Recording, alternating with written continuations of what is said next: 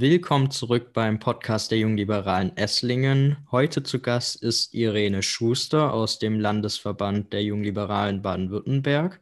Sie ist Lehrerin, sie kandidiert für den Landtag sowie für den Landesvorsitz der Jungliberalen Baden-Württemberg. Sie ist zudem Vorsitzende der liberalen Vielfalt in Baden-Württemberg und Co-Vorsitzende auf Bundesebene und Bezirksvorsitzende, noch Bezirksvorsitzende muss man dazu sagen, der jungliberalen Bezirk Südwürttemberg-Hohenzollern. Herzlich willkommen, Irene. Vielen Dank für die Einladung. Hallo. Uh, bei uns dreht sich ja heute so ein bisschen um die liberale Vielfalt, die du ja mitgegründet hast. Ähm, willst du vielleicht zu Beginn erstmal erzählen, was ist die liberale Vielfalt? Was ist die Idee? Welche steckt da dahinter? Die liberale Vielfalt ist derzeit ein eingetragener Verein. Also wir sind keine offiziell anerkannte Vorfeldorganisation der FDP. Wir sind gewissermaßen ein Verband, den es auf Bundesebene gibt. Und da gibt es mittlerweile auch vier Landesverbände, die in sieben Bundesländern vertreten sind. Zu den Zielen oder der Agenda der liberalen Vielfalt. Die liberale Vielfalt ist eine Plattform für Personen mit Migrationshintergrund oder Spätaussiedlerhintergrund, aber auch deutsche Juden und Jüdinnen. Wir haben gemerkt, dass viele Erfahrungen der Gruppe ähnlich sind und wollen dann denen gerecht werden, Sprachrohr sein, die Themen nochmal detaillierter einpacken, die denen wichtig sind und die dann auch innerhalb der liberalen Familie nach vorne bringen. Warum genau hast du sie denn gegründet? Also was steckt da für, für ein Motiv dahinter? Also da kann man auf mehrere Ebenen eingehen. Zum einen gibt es da die Eigenerfahrung, dadurch, dass ich selber noch in Rumänien geboren wurde, also zur Hälfte deutsche Minorität, zur anderen Hälfte eben Rumänen, habe ich einige Erfahrungen selber gemacht, bin mir aber dessen bewusst, dass ich von einem privilegierten Status spreche, da äh, mit einem Namen wie Irene Schuster und mit Deutsch als Muttersprache ähm, habe ich viele Erfahrungen, die andere äh, gemacht haben, nicht in diesem Maße erlebt oder auch äh, Alltagsrassismus nicht derart empfunden. Und daraus, aus der eigenen Erfahrung, habe ich dann auch politisch deduziert, was da vielleicht gut oder vonnöten wäre. Und das war mit ein Grund, weshalb ich vor etwa fünf Jahren den jungen Liberalen und den Freien Demokraten beigetreten bin, neben Bildungspolitik. Und wie genau war das persönlich bei dir? Also bei meinen eigenen Erfahrungen muss man wissen, ich bin 1988 geboren und im Jahr 1990, als dann eine große Spätaussiedlerwelle nach Deutschland, vor allem auch nach Süddeutschland kam, ähm, da hat meine Familie eben dazugehört und viele Sachen, wie gesagt, privilegierter Zustand. Ich heiße Irene Schuster, also dass ich von woanders herstamme, merkt man nicht zwingend am Namen. Darüber hinaus ähm, ist auch Deutsch meine Muttersprache. Nichtsdestotrotz war es sehr schwer, wenn man einstmalig in diesen rumänischen System, in dem politischen, aber auch in dem ähm, planwirtschaftlichen System aufgewachsen ist wie meine Familie und dann ähm, nach Baden-Württemberg gekommen ist und ein anderes System vorgefunden hat, war es natürlich trotz der Sprachkenntnisse schwierig, sich da gleich einzufinden, die Kodizes, die hier vor Ort existieren, ähm, auch zu verstehen und darüber hinaus, was man sagen muss, es war auch nicht immer so, dass man mit offenen Armen empfangen wurde, weil man ja durchaus äh, manchmal aus Ignoranz, manchmal auch schlicht aus Nichtwissen oder nicht wissen wollen, dann als die Rumänen bezeichnet wurde, was insbesondere für meine mhm. siebenbürgische, also deutsche Familie problematisch war, weil die ja unter anderem auch in Rumänien eine gewissen Grad an Unterdrückung oder an Nachteilen erfahren haben, dadurch, dass sie eine deutsche Minorität waren. Und da merkt man, irgendwo krankt es dann in Rumänien als Deutsche verunglimpft zu werden, dann nach Deutschland zu kommen und wiederum als Rumänen gesehen zu werden, dass da natürlich äh, problematische Sachen auch äh, für das Psychosoziale daraus resultieren, ist ja logisch. Ja, kann ich verstehen. Der Grund so dahinter ist ja, ähm, für Leute den Einstieg einfach in die FDP beziehungsweise zu den jungen Liberalen einfacher zu machen. Hattest du da aber bei dir ähm, auch persönlich Probleme dann in die FDP oder bei den jungen Liberalen äh, gut Fuß zu fassen? Oder ist das einfach was, was, was dir aufgefallen ist bei anderen und das du aus diesem Grund jetzt so umsetzen willst?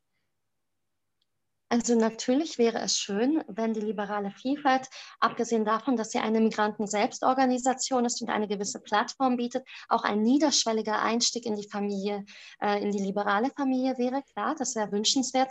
Nichtsdestotrotz äh, sehen wir uns auch als autonomen Verband. Also beispielsweise im Bundesvorstand etwa ein Drittel der Mitglieder sind äh, weder bei den Julis aktiv noch bei den Freien Demokraten. Also das kann es durchaus auch geben. Doch auf lange Sicht würden wir es uns natürlich wünschen, wenn die liberale Vielfalt dann irgendwie Einstiegstor für Engagement in der liberalen Familie wäre. Das heißt, es ist auch, oder ist es so ein, so ein Wunsch jetzt von dir persönlich, aber vielleicht auch von der liberalen Vielfalt, irgendwie mal äh, als Schwesterorganisation der FDP anerkannt zu werden? Oder wollt ihr doch lieber eher unabhängig bleiben? Also die Option, die bestünde, wäre ja eine anerkannte Vorfeldorganisation zu werden, wie es auch beispielsweise die liberalen Frauen, die jungen Liberalen, liberaler Mittelstand und andere sind.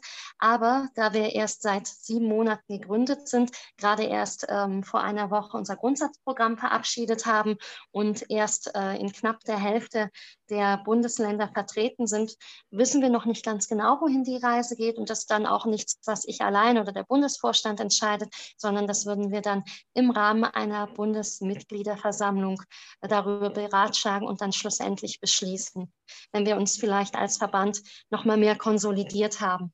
Mhm. Wie, wie viele Mitglieder habt ihr denn aktuell? Derzeit ähm, sind wir noch im zweistelligen Bereich.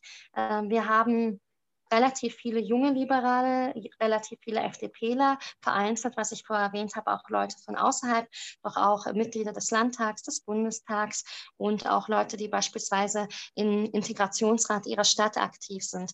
Was vielleicht wichtig wäre zu sagen bei der liberalen Vielfalt, können nicht nur die Personen beitreten, die einen dieser drei vorher genannten Hintergründe haben, sondern auch äh, Personen, die sich für dieses Thema interessieren. Mhm. Das heißt, jeder kann eigentlich auch Mitglied werden, also ähm, auch unabhängig von vielleicht einem etwas schwierigeren Stand in der Gesellschaft, ähm, aus, gesehen aus Sicht von Integration, sondern zum Beispiel jetzt auch ich, der ja hier in Deutschland geboren und aufgewachsen ist, könnte ich jetzt theoretisch auch Mitglied der liberalen Vielfalt werden sobald du 16 bist. Da musst du dich dann noch ein wenig gedulden, weil wir haben gesagt, damit wir auch Jugendschutz und Frauen gerecht werden, haben wir dann das Alter auf 16 festgelegt, so wie es auch bei den Freien Demokraten ist, weil wir das dann doch zu ambitioniert fanden, bereits 14-Jährigen das zu ermöglichen, weil insbesondere wenn wir nicht mehr nur online zusammentreten, sondern auch Präsenzveranstaltungen haben, würden ja auch andere Regeln gelten oder müssten wir bestimmte Sachen leisten, um diesen Gruppen gerecht zu werden.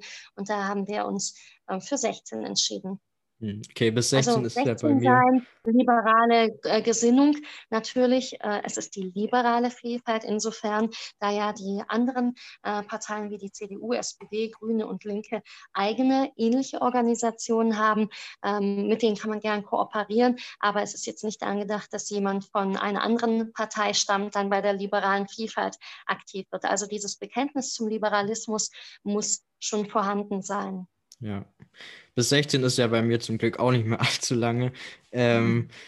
Gegründet habt ihr sie, glaube ich, im März vergangenen Jahres, ist das richtig? Und äh, ging das dann schnell? Habt ihr, seid ihr da schnell groß geworden oder hat es da am Anfang noch gedauert? Im März ähm, habe ich das Ganze mit Julian Barasi, meinem Co-Bundesvorsitzenden, initiiert.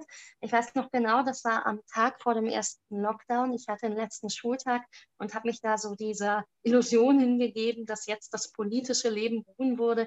Ich konnte nicht antizipieren, wie viel Online-Formate es geben wird und wie stark man da eingebunden ist und dachte einfach, ich möchte jetzt die Zeit nutzen, um ein System, was ich schon zu vor vier Jahren immer wieder im Kopf habe, zu konkretisieren. Und Julian und ich hatten häufiger darüber gesprochen, da habe ich gesagt, so, sag an, wie machen wir es? Jetzt kommt der erste Lockdown, keine Ahnung, wie lange das werden wird, aber vielleicht ist jetzt der Zeitpunkt gekommen, dass wir uns diesen Themen aktiver, strukturierter und dann auch in einem Verband widmen. Zu deiner Frage, wie lange es gedauert hat. Am Anfang ähm, habe ich natürlich meine eigenen Kontakte angezapft, habe auch über die Bundesjulis ähm, an die ganzen Landesverbände eine Nachricht äh, gesendet, äh, dass das eine Initiative gibt. Und da gab es äh, so eine PDF, eine Seite war das lediglich mit den wichtigsten Zielen, Überlegungen und Leute, die Lust haben, daran mitzuwirken, die mögen sich bitte melden. Das Ganze, also diese Vorabphase, bevor wir Mitte Juni gegründet werden konnte, ging ja doch drei Monate, weil wir auch in puncto Satzungsfragen, wer Mitglied werden kann, was die Zielsetzung ist, wo und wie wir äh, ein- und hinwirken möchten, erstmal für uns klären mussten, weil da ja sehr viele individuelle Bestrebungen, Ideen kamen und wir mussten das einfach in eine Form gießen, die auch mehrheitsfähig war und bei der man sagen konnte, dass es auch potenziell von Erfolg gekrönt ist und möglichst viele Leute anspricht. Und dann Schneeballsystem, jemand kennt jemanden, der jemanden kennt mhm. und dann, ach, da kenne ich ein paar Leute, die haben jetzt beispielsweise in NRW bei der Kommunalwahl kandidiert und ähm, wir haben auch immer wieder gute Tipps von Landtags- und Bundestagsabgeordneten erhalten, die sagen, die Person hat sich bei diesem Thema schon ähm, sehr engagiert oder ist da sehr investiert und wir wachsen immer weiter.